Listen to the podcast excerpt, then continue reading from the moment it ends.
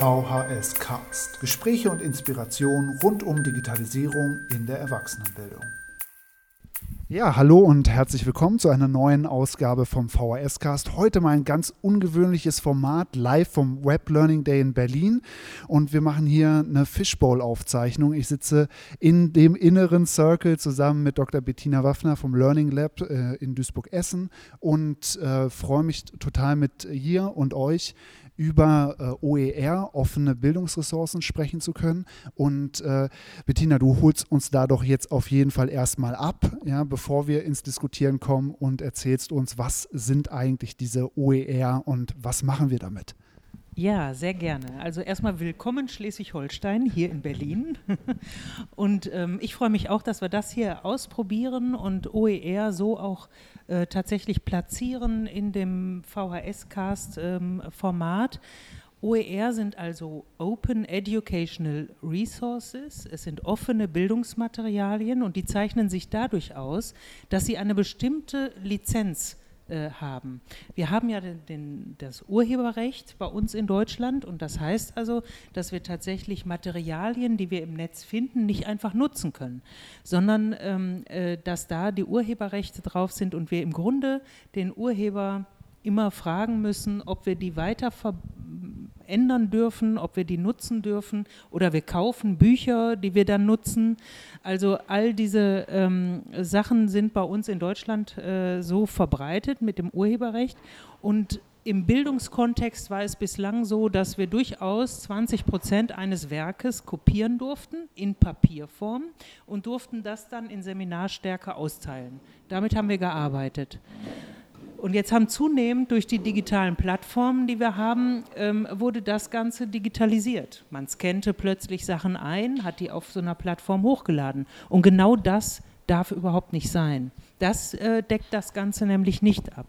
Das heißt also, irgendwie ähm, müssen wir überlegen, wie wir mit dem Urheberrecht umgehen. Und da gab es diese geniale Idee von Creative Commons. Das ist eine ähm, gemeinnützige Organisation in den USA, die gesagt haben, was ist denn, wenn der Urheber im Vorhinein sagt, was mit dem Material geschehen darf? Das heißt, er möchte zum Beispiel, der Urheber sagt, ihr dürft mein Material nutzen, Ihr dürft Teile daraus verwenden, ihr dürft Worte verändern, ihr dürft die kombinieren mit irgendwelchen anderen Sachen, aber nennt bitte nur meinen Namen. Das heißt also, ihr könnt das machen und könnt dann drunter schreiben, das Material ist von XY und steht unter der offenen Lizenz Creative Commons, so heißen, heißt dieses Lizenzsystem. Ähm, das heißt also, dass tatsächlich äh, Nutzungsrechte freigegeben werden unter bestimmten Bedingungen. Eigentlich kann man es so zusammenfassen. Ja, ich habe mich direkt reingebracht hier in den Podcast. Mein Name ist Nele Hirsch und ich arbeite im E-Bildungslabor. Bettina, ich würde vielleicht einfach ergänzen, ähm, zu einer, damit man das praktisch machen kann. Wie kann denn sowas aussehen? Und ganz konkret, ich habe gerade eben ähm, im Saal einen Vortrag gehalten mit einer Präsentation dabei und habe mich dann entschieden, naja, das ist ja eigentlich schön, wenn diese Präsentation danach auch weiter genutzt werden kann. Habe deshalb dazu geschrieben, diese Präsentation steht übrigens unter einer freien Lizenz und den Link zur Präsentation dann geteilt. Ich war dann im Prinzip noch nicht fertig, einfach nur diesen Link drunter zu setzen. Hätte ich das jetzt zum Beispiel als ein PDF gestaltet oder so und jemand von Ihnen würde dann jetzt da eine eigene Präsentation draus machen würden, mit so einem PDF geht es einfach schwer. So, also ist immer mit die Überlegung bei Open Educational Resources zu sagen, nicht nur, ich packe da so eine Lizenz drauf, sondern eben auch, wie schaffe ich das, dass ich das dann so veröffentliche, dass es dann eben auch andere nehmen und weiter nutzen können. So. Und ich glaube, der ganz große Vorteil von diesen Sachen, ähm, Bettina hatte das gesagt, mit dieser CC BY, also Creative Commons Namensnennungslizenz, heißt es dann eben, alle Menschen, die dann mit dieser Präsentation weiterarbeiten wollen und was anderes dazu machen würden, schreiben dann dazu, das ist übrigens die Präsentation von Nele. Und da sieht man dann auch gleich den Vorteil, der sozusagen Urheber, Urheberin selber von sowas hat. Weil man immer hört bei OER, ich bin doch nicht bescheuert, ich habe das hier gemacht, warum soll ich das denn allen anderen sozusagen schenken? Und der, der Zugewinn ist tatsächlich, das wird ja dann weitergetragen und irgendjemand anders sieht dann, ach, das ist ja eigentlich eine nette Präsentation, die die Nele da gemacht hat, können wir sie ja auch mal anfragen oder können wir auch mit den Sachen weiterarbeiten. Also noch dazu, dass es nicht nur ist, dass das, was ich gerne weitergeben will, darum geht es ja immer an Bildung, dass das verbreitet wird, sondern auch sowas, ne, der Name oder eben auch die Organisation, wenn man die dazu schreibt, verbreitet sich dann mit. Ja, da hast du auch zwei ganz spannende Aspekte mit drin gehabt. Ne? Das eine, die technische Möglichkeit, es weiter zu verwenden, also jetzt nicht mit geschlossenen Formaten zu arbeiten, wie einem PDF. Äh, und natürlich auch etwas, was äh, eine Geisteshaltung ist, also ein Mindset dahinter. So und zu sagen, äh, es nützt mir ähm, als Schöpferin, äh, wenn ich äh, dieses Material zur Verfügung stelle. Und es geht jetzt nicht äh, darum, dass sobald meine Präsentation dann äh, online verfügbar und weiterverarbeitet ist, dass mich dann niemand mehr anfragt als Rednerin, sondern eher umgekehrt herum, sodass die Leute sehen, ah, was sind die Inhalte. Ja? Und noch ein dritter Bereich, nämlich ein didaktischer Bereich. Also ähm, es kann durchaus sein, dass sich Lernszenarien und Lernformate dadurch ändern, dass vielleicht Lehrende, sel äh, Lernende selber äh, quasi Material erstellen. Die suchen sich selber was aus dem Netz raus und äh, kombinieren das, verändern äh, das so, dass sie das quasi selber als Lernmaterial nutzen. Das können Sie machen, wenn es unter einer offenen Lizenz steht, ansonsten nicht. Ähm, das bedeutet also letztlich kann sich da was verändern an Lernen und Lehren in, diesem, in dieser digitalen Zeit. Kannst du dich einmal ganz kurz vorstellen und nochmal als äh, kleine Information für alle, die jetzt gerade neu dazugekommen sind. Wir machen eine Podcast-Aufzeichnung für den vhscast.de und machen das als Fishbowl. Das heißt, ihr könnt gerne äh, mitdiskutieren, Fragen stellen und schieß mal los. Ja, hallo, ich bin Tessa, ich bin Kursleiterin an der VHS Mitte. Du hast gerade gesagt, ähm, dass die Lerner das nutzen können, aber nur wenn das CC CC BY ist. Ähm, aber für, wenn ich Sachen für mich nutze, bin ich doch frei. Kann ich, kann ich doch alles eigentlich nutzen, wenn ich das nicht veröffentliche, als Lerner, als Teilnehmer oder nicht? Wenn ich als Lernende ähm, äh, solche Sachen nutze und lese, die im Netz stehen, klar, da kann ich alles lesen, aber wenn ich selber sage, mein Lernprozess gestalte ich so, dass ich selber Material erstelle, also was ist die Definition von XY, äh, wo sind Anwendungsbereiche oder ähm, sowas, dann erstelle ich ein Material. Und wenn ich dann sage, das mache ich noch zusammen mit jemand anderem aus meinem Kurs und wir haben dann ein Produkt gestaltet, verwendet, dann ist das natürlich super, wenn man dieses Produkt veröffentlicht unter einer offenen Lizenz und andere, die äh, in diesem Thema sind, können sich das nehmen, können daran wieder weiterarbeiten. Und so wird dieses, diese, diese Haltung, was ist eigentlich Wissen, was so in unserer Welt entsteht, in welcher Beziehung stehen wir dazu? Also ähm, wie sehr öffnen wir das eben für andere? Und wir haben dann auch den direkten Link eigentlich, wenn wir über Digitalisierung reden. Ne? Was sind dann vielleicht auch Digitalkompetenzen, die Menschen erwerben sollen? Ganz praktisches Beispiel. Ich habe einen Kurs im Fremdsprachenunterricht und sage dann eben nicht, ähm, die Teilnehmenden sitzen nur da und ich mache die Sprechübung mit denen, sondern gebe die Aufgabe, wir begleiten das. Jeder einzelne, jeder Teilnehmende legt sich noch einen Blog an und bloggt da regelmäßig oder macht da die Sprachübung, kriegt dann auch Kommentare von den anderen. Und sobald ich mich in so einen Bereich bewege, muss ich natürlich überlegen, wie ich das lizenziere, weil das ja nicht mehr nur bei mir bleibt. Ja, ja. Ich hatte noch eine zweite Frage. Ähm, ich finde das ganz gut, aber ist es, ähm, kann ich, wird das irgendwie kontrolliert, dass man dann auch wirklich den Urheber nennt, oder ist das so eine freiwillige Verpflichtung, eine moralische Sache? Also das ist nicht moralisch, sondern das ist juristisch notwendig. Also ähm, ich bin verpflichtet dazu. Und wenn ich das nicht tue, wenn da CC BY draufsteht und wenn ich den Urheber da nicht nenne, dann ist das ähm, äh, tatsächlich zu ahnden sozusagen. Man muss natürlich sehen, dass äh, Urheberrechtsverletzungen, die mit CC äh, ähm, Lizenzen passieren, relativ selten sind im Vergleich zu Urheberrechtsverletzungen mit ganz normalem Material, was wir letztlich täglich begehen. Ne? Da noch ergänzend, es gibt ja verschiedene Lizenzen, das hatte Bettina einleitend gesagt und in der Tat, wenn ich diese CC BY oder dann eben noch weitere kurze dabei habe, dann ist das rechtlich verpflichtend, dass der Name genannt wird. Man hat aber durchaus auch die Möglichkeit, das CC Zero zu nehmen, also das Public Domain. Und das heißt dann, nutzt das weiter, wie ihr das wollt. Ihr braucht auch nichts dazu schreiben. Das ist dann so aus dem Bauchgefühl erstmal sowas, nee, aber das mache ich dann wirklich nicht mehr. Meine eigene Erfahrung ist die, dass ich durchaus in letzter Zeit angefangen habe, gerne Sachen auch unter Public Domain, unter CC Zero zu veröffentlichen und damit den Menschen die Möglichkeit gebe, das Ganze nicht auf einer juristischen Ebene auszuhandeln, weil ich muss dann natürlich den Lizenzhinweis dazu schreiben, ne, das stammt und den Link zur Lizenz, sondern dass ich eher sage, freigegeben unter Public Domain. Es wäre aber nett, wenn du dazu schreibst, dass Nele Hirsch das gemacht hat. Und das funktioniert tatsächlich sehr, sehr gut, weil ich selber würde es auch so machen, wenn jemand dazu schreibt und ich finde von jemand was Nettes. Also man hat die Möglichkeit, das tatsächlich juristisch fest und einwandfrei und dann geht es.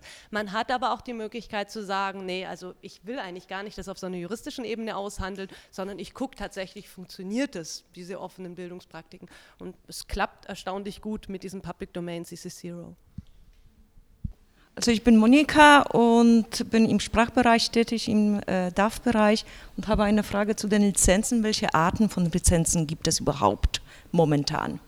Vielleicht wird das dann später noch erweitert. Also grundsätzlich gibt es sehr, sehr viele offene Lizenzen. Ich habe ja zum Beispiel auch sowas, dass ich eine Software habe oder eine Technik, die ich veröffentlichen will. Da würde ich dann andere Lizenzsachen nehmen als im Bildungsbereich. Im Bildungsbereich kann man sich grundsätzlich merken, dass für den Bildungsbereich die offene Lizenz Creative Commons die ist, die wir nehmen. So. Und da habe ich dann jetzt verschiedene Möglichkeiten, was ich da als Kürzel dahinter schreiben kann. Ja, einfachste CC Zero, Nehmt das einfach, keine Bedingung dazu. Nächste Sache ist CC BY. Da ist BY für Namensnennung. Das bedeutet dann also, ich möchte, dass mein Name mitgenannt wird. Und die nächste, die auch noch unter die offenen Lizenzen fällt, ist die BY SA. SA steht für Share Alike, also es soll mein Name genannt werden, das BY bleibt dabei und SA unter den gleichen Bedingungen weiterteilen. Es gibt dann noch weitere, NC für Non-Commercial, was ich als Kürzel dran machen kann, und ND für No Derivates, also keine Veränderungen daran vornehmen. Das ist dann aber im engeren Sinne betrachtet keine offene Lizenz mehr. Also weder die NC noch die ND, weil NC schränkt so viel ein, wird man schon sehen, schon im Volkshochschulbereich, gerade im Weiterbildungsbereich ganz, ganz oft. Und ähm, ND natürlich ganz genauso, weil die Idee von ähm, Open Educational Resources ist ja gerade, ich will das nicht fertig so nehmen, wie es ist, sondern ich will die weiterverwenden können. Also eigentlich kann man sich entscheiden, CC0, CC BY oder CC BY SA. So. Äh, unter dem Podcast wird auch ähm, ein Padlet-Link sein und das ist der Padlet, den wir hier auch sehen ähm, an der Wand ähm, und da sind sämtliche Informationen drin, nochmal zum Nachlesen oder zum Weiterklicken. So, äh, mein Name ist Jörg Humrich. Äh, ich mache heute auch mit die Moderation, habe die Diskussion auch verfolgt. Davor kamen auch öfter mal Ängste äh, in Bezug auf Nutzung von OERs, wenn ich da meine Bildungsmaterialien zur Verfügung stelle. Äh, ne, mache ich mich dann selber überflüssig, weil alle das dann nutzen können. Was würdet ihr denn vielleicht aus eurem Wissen, eurer Erfahrung dem entgegnen? Was würdet ihr dazu sagen? Also ich glaube äh, tatsächlich, diese Ängste, die da kommen, ist, dass ich ja mit meinem Wissen, was ich habe und mit meinen Materialien, die ich habe, gerade im, im VHS-Kontext unterrichte. Und dafür bekomme ich Honorar. Und die Ängste sind nun, wenn ich dieses Wissen und diese Materialien offen äh, zur Verfügung stelle, was habe ich dann noch? Womit, was ist mein Pfund, mit dem ich da unterwegs bin? Also da hat sich in der Praxis eher gezeigt, wenn ich das unter eine offene Lizenz stelle und mein Name sich dadurch auch verbreitet, ich glaube, Nele, du hast das eben auch gesagt, dann ist in der Praxis das eher so, dass ich quasi als Expertin für diesen Bereich ähm, äh, bekannt werde und angefragt werde, auch andere Kurse zum Beispiel zu unterrichten. Das ist das eine. Aber das andere ist, dass ich auch glaube, dass wir in dieser Zeit einen Rollenwechsel haben. Äh, weil es ist nicht so, dass ich als Lehrender der Wissensvermittler bleibe, der einzige Hüter des Wissens quasi, was ich weitergebe. Denn das Wissen ist ohnehin frei im Netz verfügbar. Ähm, das, was es ja ausmacht, meinen Kursunterricht ausmacht, ist meine Persönlichkeit und meine Beziehung dann zu den Lernenden, die ich habe. Und das kann ich einfach auch in Materialien gut darstellen und kann äh, gut darstellen, was meine Art des Unterrichtens ist. Insofern kann man diese Ängste, glaube ich, eher nehmen. Genau, und ich kann direkt ergänzen, ich bin selbst Freiberuflerin, also habe das eigentlich ganz praktisch und konkret als Herausforderung. Und für mich sind eigentlich beide Aspekte relevant. Das eine, was du gesagt hast, der Name verbreitet sich dadurch, dass man diese Materialien macht. Das zweite aber, glaube ich, auch, und da muss man, glaube ich, selbstbewusster auftreten und auch Organisationen so ein bisschen dahin stupsen. Und ich nenne das sowas durchzusetzen, dass ich sagen würde, Geschäftsmodell des Teilens. Also wenn mir jemand einen Auftrag gibt und sagt, ähm, entwickelt doch hier einen Kurs Multiplikatorinnen Fortbildung zu Bildung nachhaltiger Entwicklung als Beispiel, dann kann ich sagen, super, mache ich und gebe es denen und kriege dann das Geld dafür. Ich kann aber auch sagen, ähm, haben Sie sich schon mal überlegt, wie Sie das denn veröffentlichen wollen, weil Sie bezahlen mich ja eh, wäre das nicht eine tolle Idee, wenn Sie das unter einer freien Lizenz veröffentlichen. Die Organisation, die mich beauftragt, für die ist das im Endeffekt nichts anderes, sogar eher noch besser, was wir hatten, weil der Name von der Organisation sich dann verbreitet wow, die haben einen coolen Kurs zur Bildung für nachhaltige Entwicklung. Und es kommt dann eben allen zur Verfügung. Und dafür ganz stark zu werben, zu sagen, ich arbeite nach einem Geschäftsmodell des Teilens. Und wenn ich was entwickle, dann möchte ich gerne darauf hinwirken, dass in dem Vertrag steht, dass das dann unter einer offenen Lizenz veröffentlicht wird. Das ist, glaube ich, so eine ganz praktische Herangehensweise, wie man Menschen davon überzeugen kann, OER voranzubringen.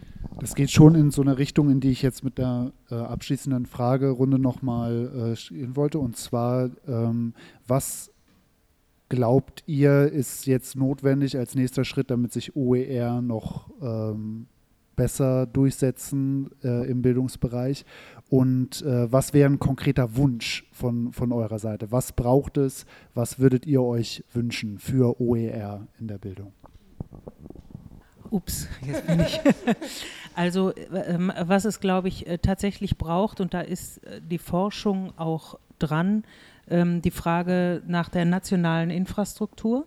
Wo legt man denn OER ab, ohne das zu zentralisieren? Also die Dezentralität des Netzes zu wahren und äh, dennoch die Auffindbarkeit von OER äh, zu gewährleisten. Das ist das eine. Was ich mir wünschen würde, wäre tatsächlich eine, eine Veränderung der Rollen, des Verhaltens, diese Kultur des Teilens, wovon äh, Nele gesprochen hat, dieses nicht, ich bewahre das für mich, sondern ich gebe und bekomme und wir arbeiten wirklich zusammen an diesen Themen, die bei uns gesellschaftlich relevant sind kann ich voll unterstreichen und eine Sache noch ergänzen, was ich gerade eben sagte, ich möchte das, ähm, ein, ich muss es immer einfordern zu sagen, wenn ihr was macht, stellt es doch unter eine offene Lizenz, was ich total großartig finden würde, wenn der Grundsatz gelten würde bei uns in Deutschland, was öffentlich finanziert wird, ist auch offen lizenziert. Damit hätten wir so einen großen Bereich von der ganzen öffentlichen Bildung, was dann schon mal als OER da wäre und zur Verfügung stehen würde. Und das wäre tatsächlich die politische Forderung, die ich im OER-Bereich für am entscheidendsten halte. Und dann schließen wir ja im VHS-Cast immer mit ganz konkreten Empfehlungen. Ja, was kann man sich nochmal angucken?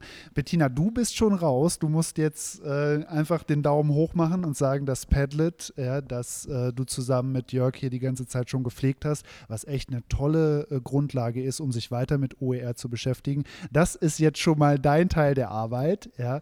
Ähm, das heißt, ähm, da bitte gerne in die Shownotes gucken und sich dann das Padlet anzuschauen. Aber Nele, von dir wollen wir doch jetzt noch mal mindestens zwei Tipps, ähm, die vielleicht hier noch nicht auf dem Padlet aufgetaucht sind, wenn man sich mehr mit OER beschäftigen möchte. Was sollte man sich auf jeden Fall mal angucken? Und ich glaube, du hast ja auch eine Webseite im Ärmel. Oh, ganz viele. nee, was ich auf jeden Fall sagen würde, wenn man sich näher beschäftigen will mit OER, vorbeikommen, sich weiter austauschen, so wie wir das hier auch heute tun. Und es wird auch in diesem und auch im nächsten Jahr OER-Camps geben, also Barcamps und auch andere Formate, wo man sich tatsächlich zu freien Bildungsmaterialien austauscht. Ist super, auch für Einsteigerinnen. Die Website ist oercamp.de. Da findet man dann auch in Kürze alle weiteren Informationen dazu. So, zweiter Tipp um ganz simpel einzusteigen und mal so ein erstes OER zu produzieren, ähm, was auch ein bisschen was hermacht, würde ich vorschlagen, die Webseite h5p.org aufzunehmen. Ich weiß jetzt natürlich immer nicht, was schon alles im Embedded steht. Ähm, H5p ist eine Software, die also online genutzt wird, mit der man interaktive Bildungsmaterialien gestalten und erstellen kann. Also so simple Sachen wie so ein einfaches Quiz, aber bis hin zu interaktiven Videos oder ähnliches. Das ist auch für technisch nicht sehr affine Menschen relativ leicht zu bedienen, ist Open Source, man kann sich kostenfrei ähm, dort registrieren und das dann direkt veröffentlichen. Und das Besondere an H5P ist eben, dass es so ein offenes Format hat, dass immer unten so ein kleiner Button ist. Ich lade es runter, lade es neu hoch und verändere das so, wie ich das haben will. Also für den Einstieg in OER, dass es auch tatsächlich klappt, sowas zu vermischen, ähm, ist es, glaube ich, eine ganz gute Sache, wie sie heißt. h5p.org. Ja? Ich wollte nur ganz kurz fragen, ob das etwas Ähnliches ist wie Learnings-Apps. Ja. Von der Art und Weise, was das kann, ist es ähnlich. Was bei H5P eben tatsächlich ist, dass es als Software angelegt ist, die durchgehend offene Formate verwendet und damit eben diesen Offenheitsgedanken sehr, sehr, sehr weit ähm, weitersetzt. Und ansonsten darf ich Eigenwerbung machen, gell? Ich verschicke alle 14 Tage auch eine Edu-Mail, wo sehr stark versucht wird, den offenen Bereich aus dem, ähm, aus dem Bildungskontext in Deutschland so ein bisschen weiterzugeben. Ist erreichbar unter edumail.ibildungslabor.de und ansonsten auch im E-Bildungslabor direkt. Also blogge ich regelmäßig auch zu Tools, die man verwenden kann und ähnliches. Findet man also alles auf meiner Webseite. Wunderbar, dann herzlichen Dank. Äh, zum einen natürlich äh, für den super Input und natürlich auch in eure Richtung fürs Fragen stellen und mitmachen. Ähm, und dann wünsche ich euch, euch und uns weiterhin einen spannenden Web Learning Day und herzlichen Dank, dass ihr mitgemacht habt.